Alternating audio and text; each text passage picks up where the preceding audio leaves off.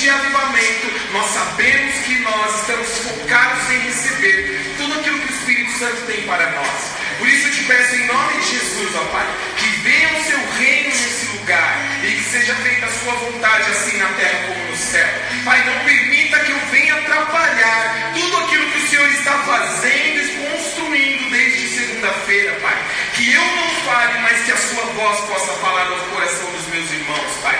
Porque tudo que nós precisamos é ouvir a sua voz. A sua voz nos liberta, a sua voz nos cura, a sua voz nos faz completos, felizes e plenos, porque em Cristo Jesus nós somos plenos. Muito obrigado por essa noite, em nome de Jesus. Amém e amém. Glória a Deus. É muito bom nós estarmos aqui juntos. Eu estou muito feliz por essa noite, por poder compartilhar a palavra de Deus, por poder passar tempo.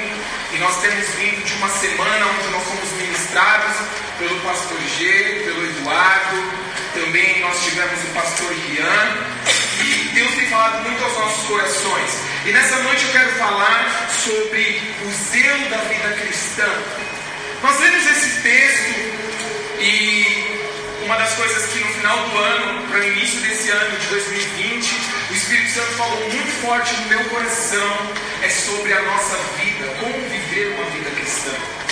E uma das coisas que eu até comentei com o pastor Wagner, que eu ouvi, que o Espírito Santo falou no meu coração, é que nós precisamos entender que ainda nos nossos dias, ainda durante essa temporada, durante este século, as Escrituras permanecem para sempre. A Bíblia diz que nós temos que prestar contas diante de Deus sobre todo aspecto da nossa vida. A Bíblia diz que chegará um momento em que nós estaremos diante de Jesus e nesse momento nós prestaremos conta de todas as palavras que nós proferimos. A Bíblia diz também que a salvação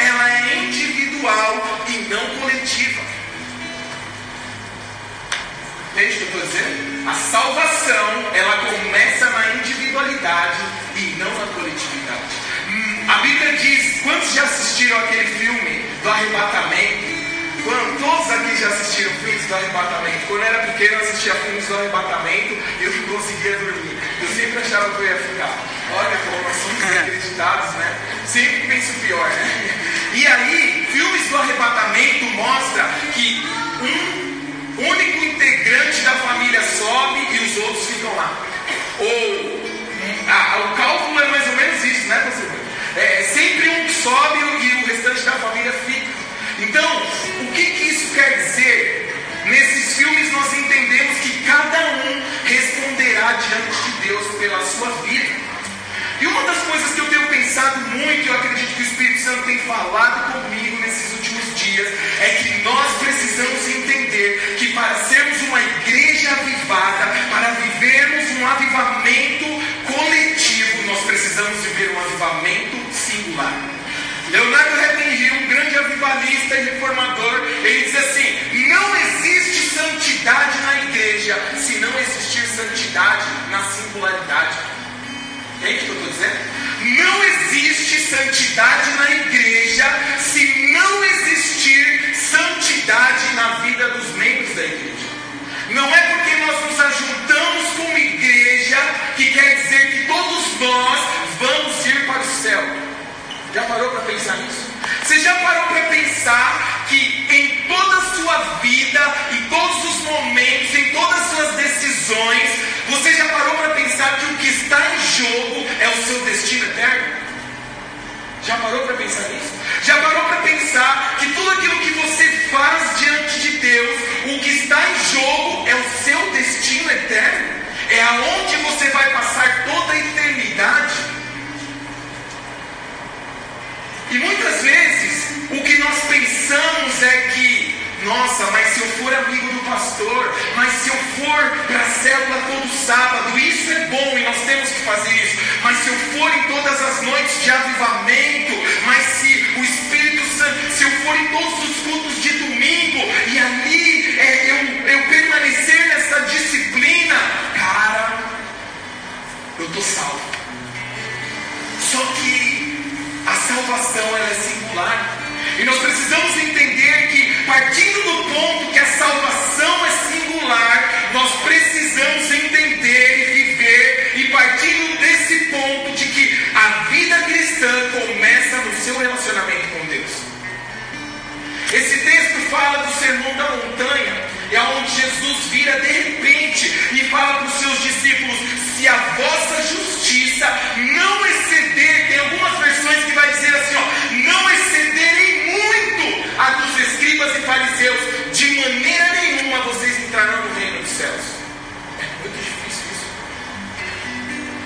verdade, isso é impossível se nós não estivermos em Cristo Jesus. Os judeus eles são chamados de pessoas é, ateus. Sabiam que os judeus eles são chamados e eram chamados por outros povos de ateus? Por quê? Porque os judeus, todos os povos adoravam deuses como deuses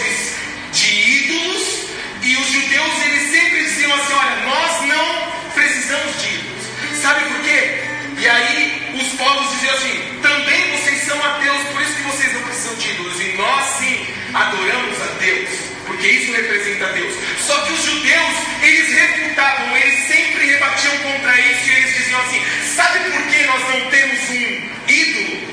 Porque nós adoramos a Deus na nossa forma de viver. Entende? Nós não temos um Deus, porque as Escrituras diz, não temos um Deus de ídolo, porque Deus não permite ídolos. Mas nós entendemos que o nosso Deus, ele é adorado na forma de viver na forma de se relacionar, na forma de andar na rua, na forma de lidar com os conflitos, na forma como eu lido com o dinheiro, como nós lidamos com os nossos irmãos, como nós lidamos com a nossa família, porque uma coisa de fato é verdade, nós somos os verdadeiros quando estamos lá na nossa casa, não é verdade, Aqui é muito bom, nós estamos reunidos, nós adoramos a Jesus, e isso é uma pluralidade onde nós ouvimos a voz de Deus e somos cheios do Espírito Santo.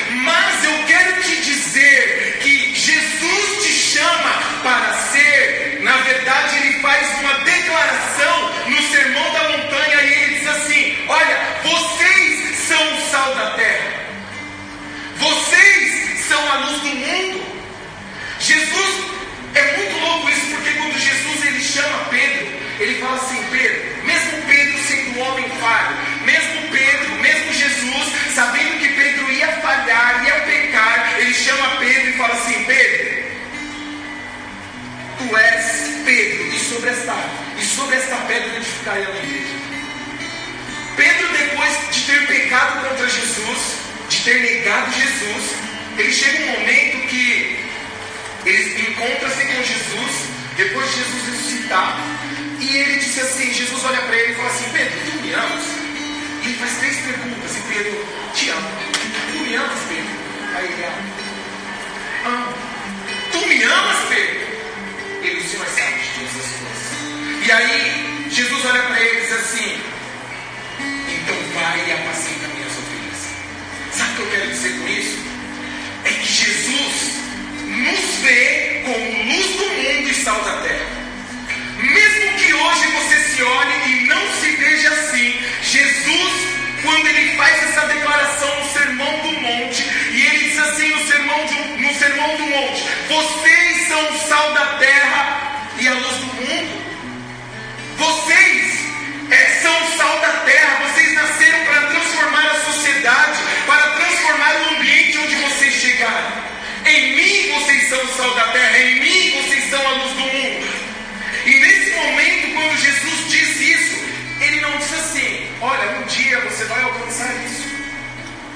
Percebe? Não é um alvo a ser conquistado, mas é uma identidade que nós precisamos assumir.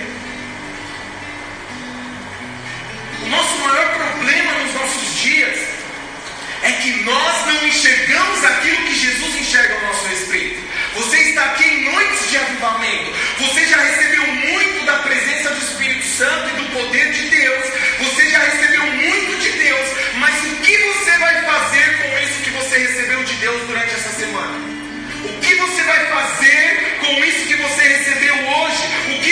vai fazer com isso que você está sentindo de Deus hoje? Sabe? Quando Jesus ele fala sobre, voltando para o texto bíblico agora, e eu vou repetir o texto, Mateus 5,20, ele vai dizer: Porque eu vos digo, se a vossa justiça não exceder a dos escribas e fariseus, de modo nenhum entrarei nos reinos dos céus. E Jesus está falando sobre o sermão do monte aqui. E olha que engraçado, o sermão do monte, ele começa com Jesus dizendo: Bem-aventurado os mansos, porque deles é o reino dos céus. Jesus ele começa trazendo promessas no Sermão do Monte. E aí ele vai desenvolvendo o Sermão do Monte. E aí, quando ele termina de desenvolver o Sermão do Monte, ele fala assim: Olha, em meio a essas promessas, eu quero declarar uma coisa: vocês são a luz do mundo e o sal da terra. Você não se pode acender uma luz, acender uma candeia e colocar debaixo de uma cama. Ou seja, vocês nasceram e em mim vocês podem ser a luz do mundo. É isso que ele está dizendo. Ele está dizendo assim: olha, eu vejo vocês como a luz do mundo. E aí, depois que Jesus faz essa declaração, aí ele começa a fazer uma exposição da lei. Olha que interessante. Começa a falar da lei, e nesse momento ele fala assim: olha, eu não vim para descumprir a lei, eu vim para cumprir. E aí ele vai desenvolvendo isso e ele fala assim, ó, e afinal de contas, eu quero dizer uma coisa, se a vossa justiça não exceder muito a dos fariseus, de maneira nenhuma vocês entrarão no reino dos céus. Então, o que nós precisamos entender com isso? E o que, que era a justiça dos fariseus e dos escribas dentro desse contexto? Para isso nós precisamos saber, a justiça dos fariseus e dos escribas era uma vida dedicada. Jesus, quando chegou à terra, ele se deparava com os fariseus e eles chamavam eles de hipócritas. Por quê? Porque eles faziam as coisas externamente, mas uma coisa eles tinham: eles tinham disciplina. Eles viviam uma vida de devoção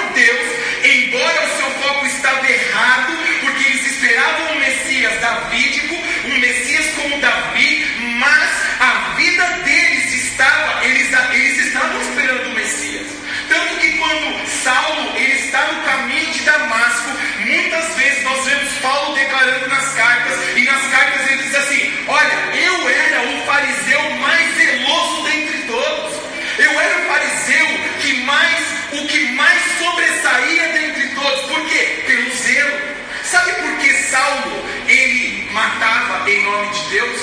Porque ele acreditava que Jesus não era Messias.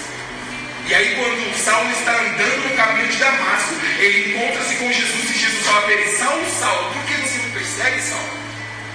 Não pode, você não pode contra mim. E aí ele envia um profeta e Saulo é convertido. E aqui existe uma coisa importante que nós precisamos entender. Você tem que deixar aqueles dons e habilidades que Deus te deu e você joga tudo fora. Não é isso. Sabe de uma coisa? Quando Saulo ele viajava perseguindo igrejas, sabe o que acontece? Ele converte-se ao Senhor Jesus, ele realinha o foco e ele continua viajando, mas na hora, mas nesse momento ele estava viajando no foco certo. Saulo não estava mais viajando para fechar igrejas e matar cristãos, ele estava viajando para poder é, abrir plantar igrejas e levantar homens e mulheres de Deus. Então o cristianismo não é a conversão do caminho, mas do viajante. Não é a conversão muitas das vezes do ambiente onde você vai estar, mas é a sua conversão, é a sua transformação de mente. E aonde você chegar, você estabelece o reino de Deus. Entende o que eu estou dizendo? E nesse momento, Saulo sempre faz uma ênfase, ele fala assim: olha, eu era o fariseu mais dedicado e zeloso, ao dominado o país cristão, e olha como está o nosso governo. Nós estamos numa sociedade onde é denominada uma sociedade evangélica, uma sociedade cristã, e olha como está o nosso país. Por quê? Porque não se leva em consideração de que nós precisamos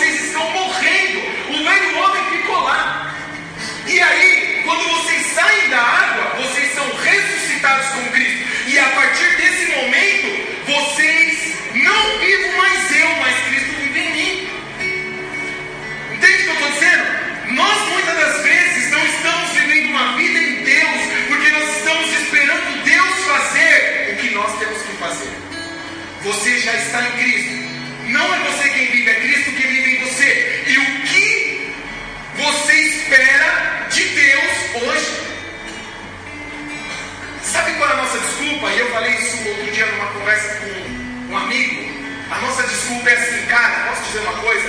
Eu tenho uma natureza pecaminosa, então Adão está sobre mim, então por isso que eu peco, porque a minha natureza é pecaminosa. Mas eu quero dizer uma coisa: quando Paulo está fazendo menção disso, ele diz assim: olha, você morreu com Cristo, você foi batizado, e no batismo você morreu, e quando você morreu,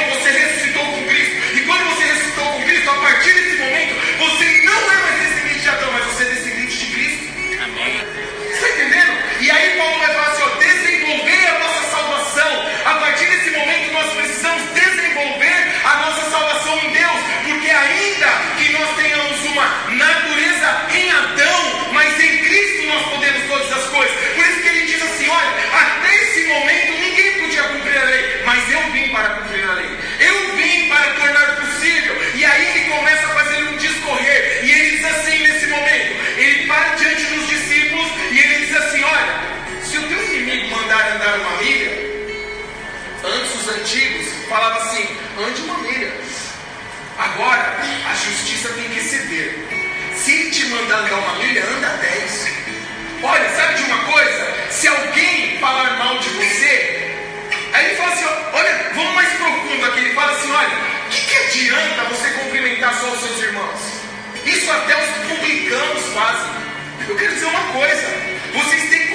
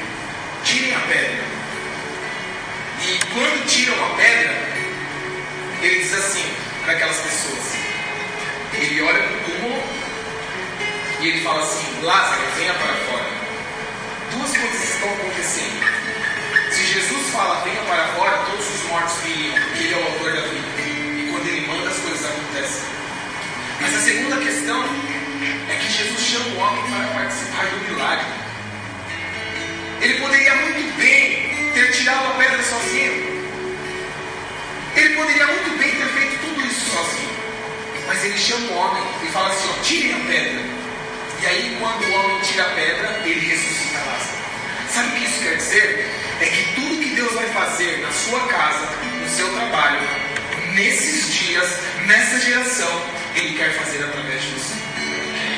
Mas como que isso vai acontecer? Nós precisamos entender que nós temos que voltar para o nosso quarto. Nós temos que voltar para o segredo. Sabe o que a Bíblia diz? Ela diz assim: entra no seu, quando vocês forem orar, entre no seu quarto. Ora o seu pai que está em secreto, e o seu pai que te vê em secreto te recompensará. Sabe o que ele está dizendo? Que quando você entrar no quarto, ele já estava te esperando, cara. Ele falou assim, só entra no seu quarto e ora o seu pai que está no secreto. O seu quarto é o secreto, ele fala que o seu pai está no secreto. Então onde Deus está te esperando? No seu quarto. Para que você possa se render a Ele, ter um relacionamento com Ele. Eu não estou dizendo que igreja não é relacionamento, não é isso. Eu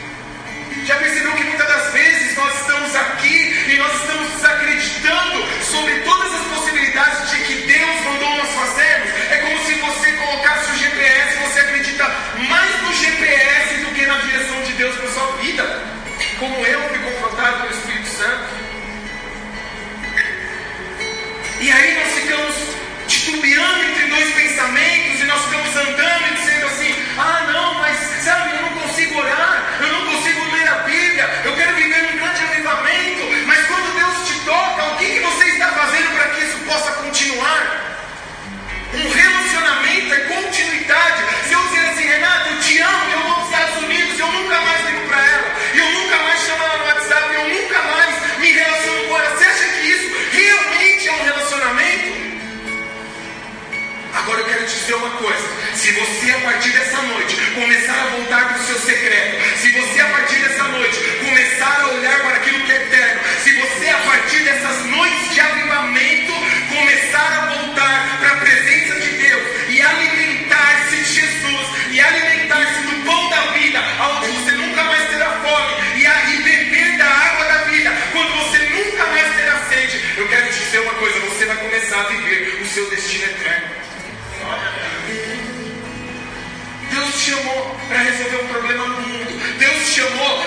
algo incrível. Ele te chamou para que você possa ser o próprio Cristo andando na terra, porque afinal de contas, cristão são pequenos cristos andando na terra.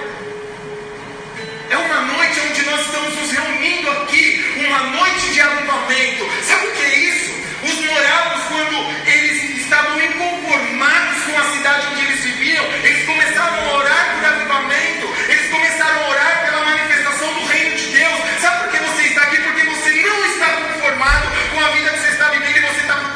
vida nova. E nessa noite eu quero te dizer uma coisa: Jesus está aqui para te levar a uma vida nova. Mas a pergunta que nos fica diante de nós nessa noite é: tudo é possível aquele que crê. Você acredita? Deus está nos nossos dias levantando uma igreja aonde os sinais e maravilhas têm se manifestado. Nós temos ido para escolas de sobrenatural, nós temos ido para alguns lugares aonde nós temos visto pessoas sendo transformada. Semana passada, no domingo, uma mulher de cadeira de rodas saiu andando. Um, um amigo nosso que foi empregar lá. Cara, os sinais estão acontecendo. E sabe o que é os sinais? Os sinais é a manifestação do reino de Deus. Porque Jesus, quando ele chegava diante das pessoas, ele falava assim: olha, gente, reúne aqui todo mundo. O reino de Deus está aqui. E as pessoas falam assim: como que ele está aqui? Eu não estou entendendo. O reino de Deus, mais do que isso, o reino de Deus não só está aqui, ele está em vós aí os discípulos falam, nossa, o reino de Deus está em nós, mas cadê o reino de Deus? E aí Jesus chama o cego e ele fala assim, ó, vem, vem aqui, seja curado. E aí o cego é curado e ele começa a enxergar. E aí Jesus chama um, um surdo que começa a ouvir. E aí Jesus chama um paralítico que começa a andar. Sabe o que é isso?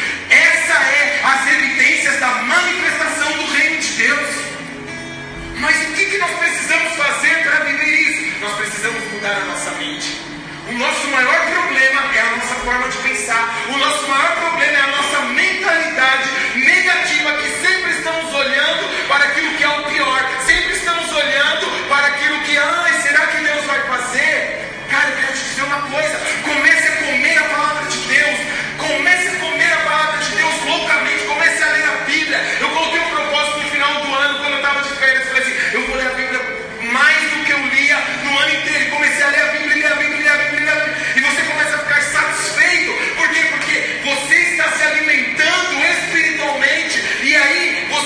depara diante de situações. Sabe quem vai falar? Não é mais a sua mente, mas é a palavra de Deus que está falando dentro de você. Nós não podemos fazer nada na força do nosso braço. Nós precisamos entender que Cristo é tudo em nós. Moisés, quando Deus fez uma promessa para ele de que ele entraria na terra prometida, Moisés não entrou na terra prometida. Sabe por quê? Porque Moisés era lei. E quando Moisés ele sabia que ele ficou sabendo que ele não entraria na terra prometida, Deus levantou o seu sucessor, e o seu sucessor era Josué, que quer dizer Jesus. Ali, o que ele estava querendo dizer com aquela situação era que a lei não pode te levar à terra prometida. Sabe o que eu quero dizer? A força do seu braço não pode te libertar do seu pecado. A força do seu braço não pode te dar uma perspectiva de vida nova. A força do seu braço, o poder público não pode libertar um drogado. O poder público, a casa de recuperação, não pode é, é restaurar uma pessoa para a sociedade. Mas eu quero te dizer uma coisa: a presença do Espírito Santo, o poder de Deus, a graça de Jesus, o amor de Jesus, levar ao destino onde Deus quer te levar. E Jesus, ele é o religário. É Jesus o caminho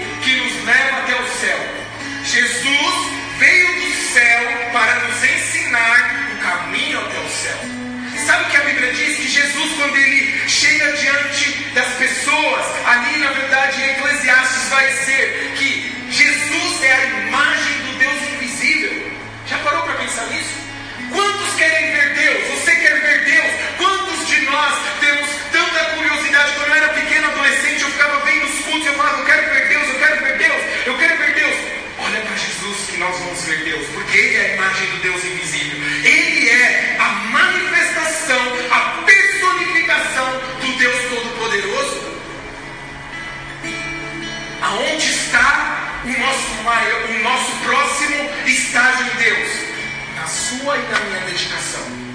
Na nossa dedicação de zelo, na nossa dedicação de busca, porque a justiça dos fariseus e escribas, sabe o que é a justiça dos escribas? Os escribas eram homens que se dedicavam a interpretar as escrituras,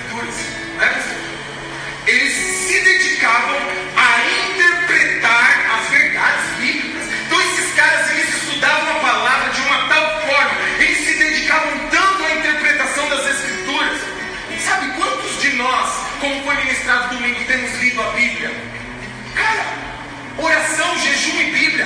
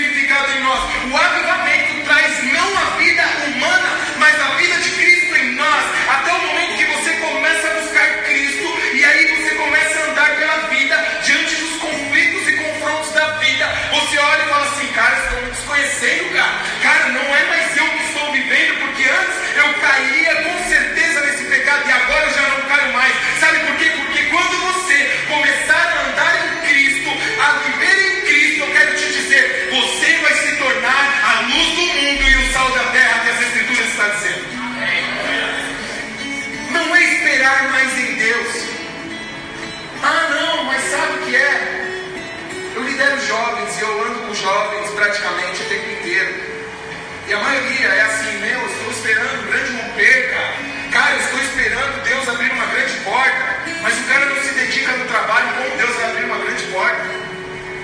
Entende? Romanos diz que quando nós confessamos a Jesus com os nossos lábios e cremos que Deus o ressuscitou dentre os mortos, a partir desse momento nós somos salvos. Sabe por que isso? Porque os vivos se relacionam. Quando nós acreditamos que Jesus, que Deus ressuscitou Jesus os mortos, a partir desse momento, ele está dizendo assim: olha, as pessoas vivas se relacionam, então você é salvo. Porque você acredita que Jesus está vivo e você vive uma vida nele. Entende? Então, para que nós possamos viver o nosso destino eterno, nós precisamos entender o que eu preciso fazer hoje? Renovar a minha mente. Começa na renovação da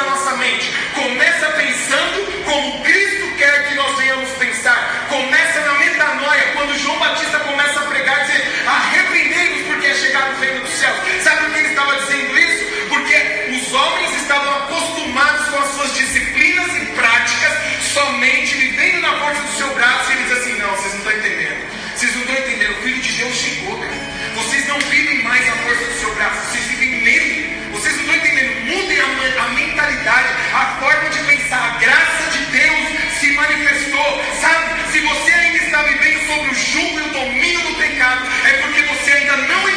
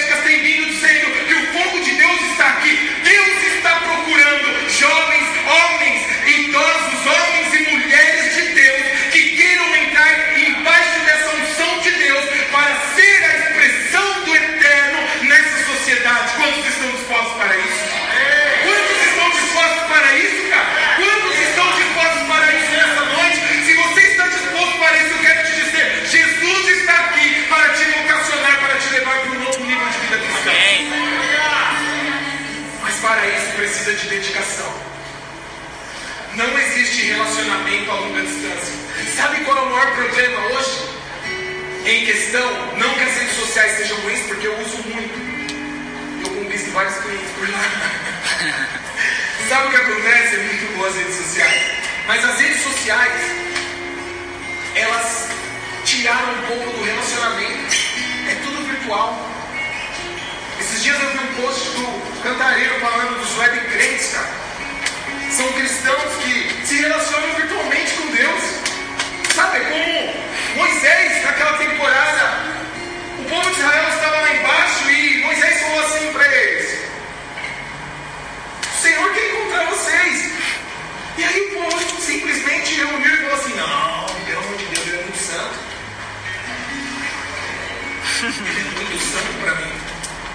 Deus querendo se manifestar para o seu povo, Moisés falou assim: O Senhor, preparem-se para se encontrar com o Senhor teu Deus. Não. Moisés, faz o seguinte: vai você na frente, fala com ele, manda um recado para nós. A gente continua assim, a longa distância mesmo. Entende? Nós não queremos aproximação. Cara, eu quero te dizer uma coisa: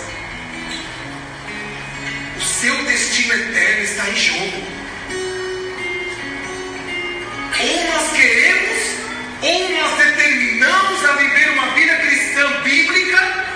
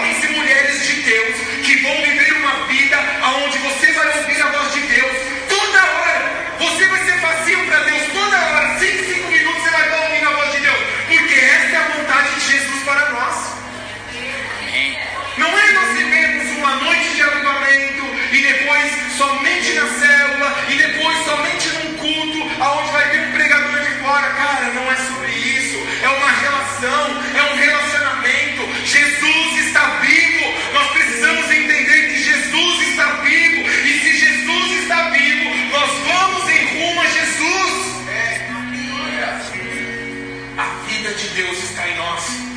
A verdade do céu está em nós. Não há nada que Ele vai fazer em relação à nossa salvação, porque tudo está feito. Ele já,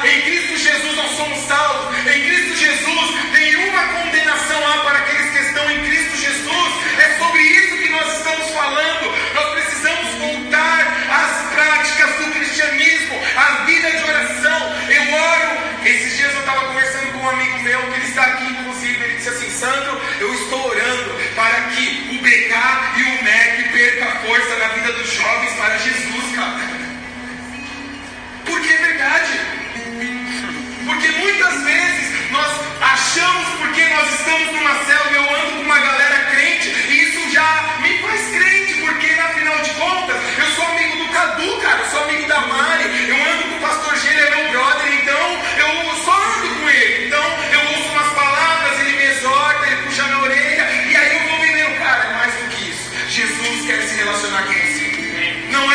célula, cara. Não é só vir na igreja. É uma relação profunda. É uma intimidade. Ele quer intimidade com você. Ele está te esperando no quarto. Sabe o que isso quer dizer? Que é incrível. É que quarto é lugar de intimidade. Ele não fala para você ir para a sala. Ele não fala para você ir para a igreja. Engraçado, né? Que ele não manda você para a igreja. Engraçado que ele não manda você ir para o escritório. Ele fala assim: vai para o seu quarto. Quarto é um lugar de intimidade. Deus está querendo se revelar a você. Olha para o seu irmão, bem no olho dele e fala assim: nessa noite, Deus está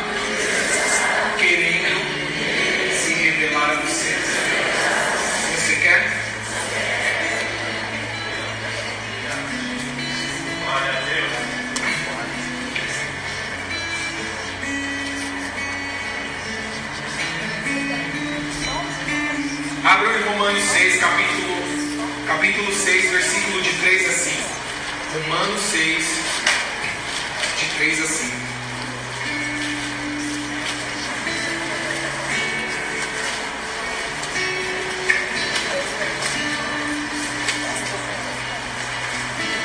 Romanos 6, de 3 a 5 vai dizer seguinte: Ou será que vocês ignoram que todos nós fomos batizados em Cristo Jesus?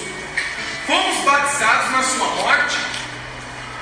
Fomos sepultados com Ele na morte pelo batismo, para que, como Cristo foi ressuscitado dentre os mortos, pela glória do Pai,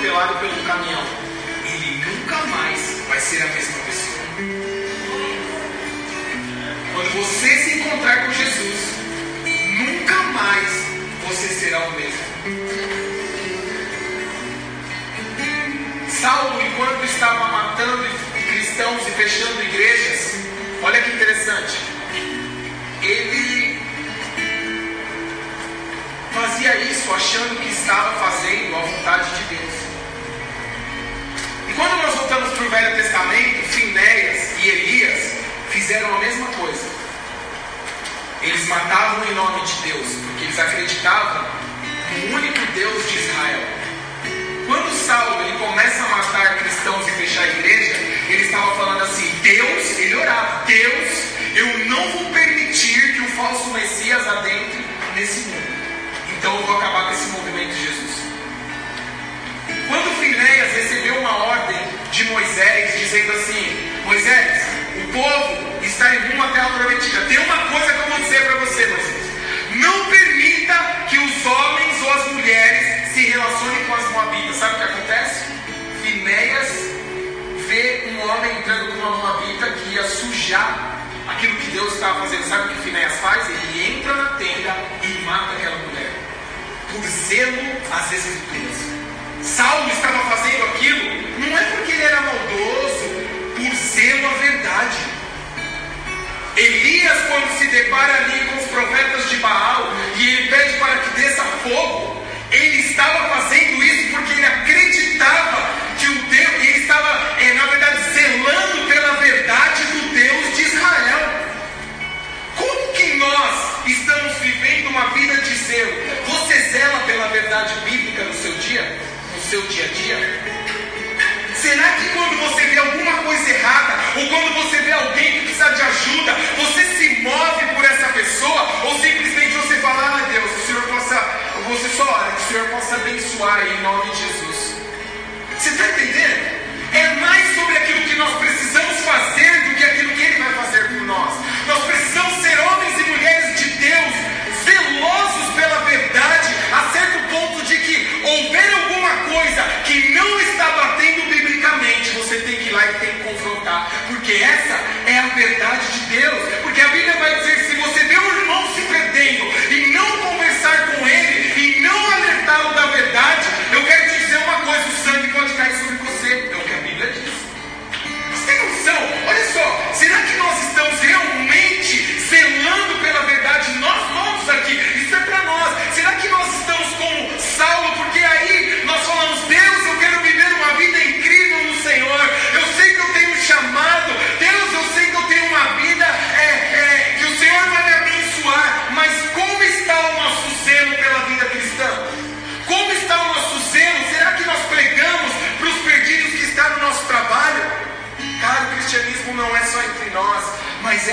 É alcançar os perdidos.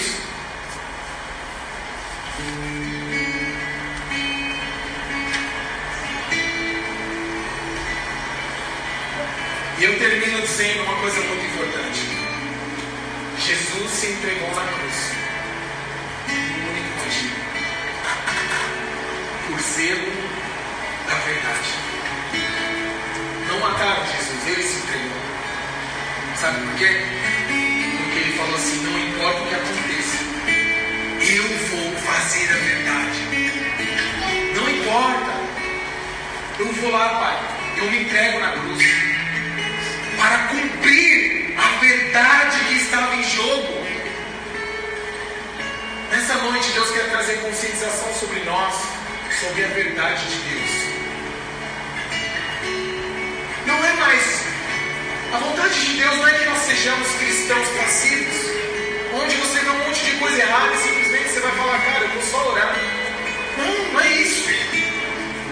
Você é a voz de Deus na terra. Você é Jesus andando na terra. Então nós precisamos fazer isso.